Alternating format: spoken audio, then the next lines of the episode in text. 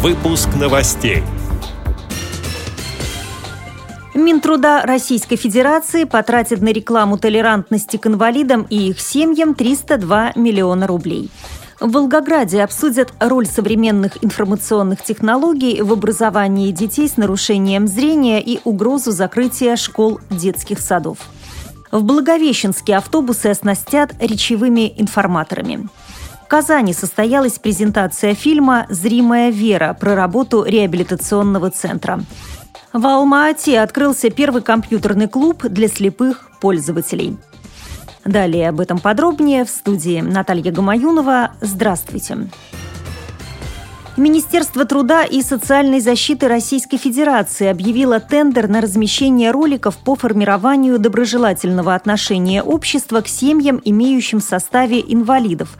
Максимальная цена государственного контракта составляет 302 миллиона рублей. Подрядчик должен провести общественно-просветительскую кампанию по распространению идей, принципов и средств формирования толерантного отношения к инвалидам в рамках реализации государственной программы РФ «Доступная среда» в 2014 году. Подача заявок заканчивается 2 июля. Агентство «Победитель» займется размещением роликов на центральных телеканалах и радиостанциях, сообщает сайт «Ад-Индекс».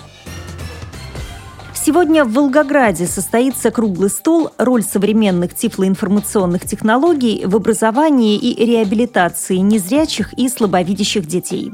Цель – привлечь внимание местного сообщества к положительным примерам внедрения в практику обучения незрячих и слабовидящих детей информационных технологий реабилитации.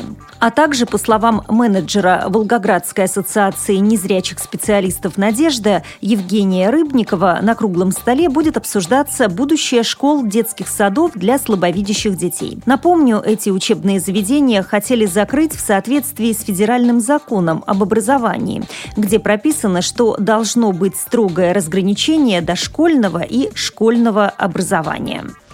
И у нас в связи с этим здесь большие недовольства родителей, то, что детей, получается, из садов школ исключают, соответственно, направляют куда-то в другие школы, а те школы ничего не готовы. В общем, Волгограду сейчас ситуацию заморозили на год, но надо сейчас уже сейчас что-то решать, потому что бюджетный процесс -то, то, что будет в следующем году, закладывается уже вот буквально сегодня. Если это сейчас не сделать, соответственно, а, и в следующем году тоже ничего не будет. Потому что ситуация такая с образованием не очень такая хорошая. Мы хотели, ну, поскольку собираемся, естественно, мы ее не затронуть, ее мы не можем. Хотели тоже обсудить свои какие-то рекомендации в этом плане сделать. В этом году все муниципальные автобусы Благовещенска оснастят речевыми информаторами, сообщает сайт Благовещенск. На сегодняшний день ряд перевозчиков уже оснастили автобусы речевыми информаторами. Это маршруты 2, 9, 11 и 30. Маршрут 2 доходит до Астрахановки, а именно там находится центр, куда ездят инвалиды по зрению, отмечает начальник отдела организации транспортного обслуживания Юрий Грязнов. Предприниматели занимаются занимающиеся перевозками, подключились к оборудованию информаторами своих автобусов.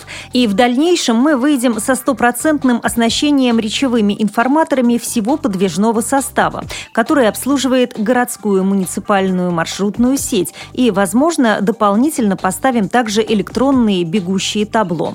Конец цитаты.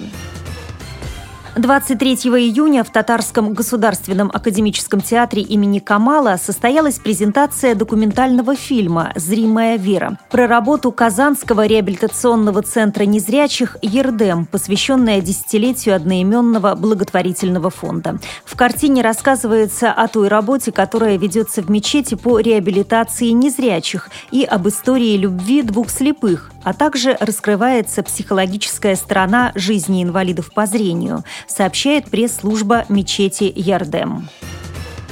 Далее новости ближнего зарубежья. В рамках Международной конвенции по правам людей с ограниченными физическими возможностями в Алма-Ате открылся компьютерный клуб звукового обучения.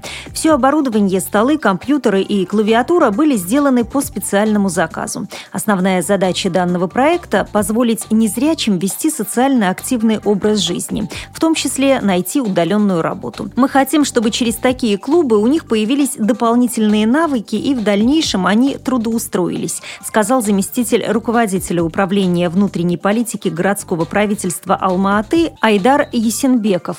Добавлю, что в Алмате свыше 4 тысяч незрячих и слабовидящих, и в случае популярности компьютерного клуба на следующий год будет открыто еще несколько подобных специализированных центров.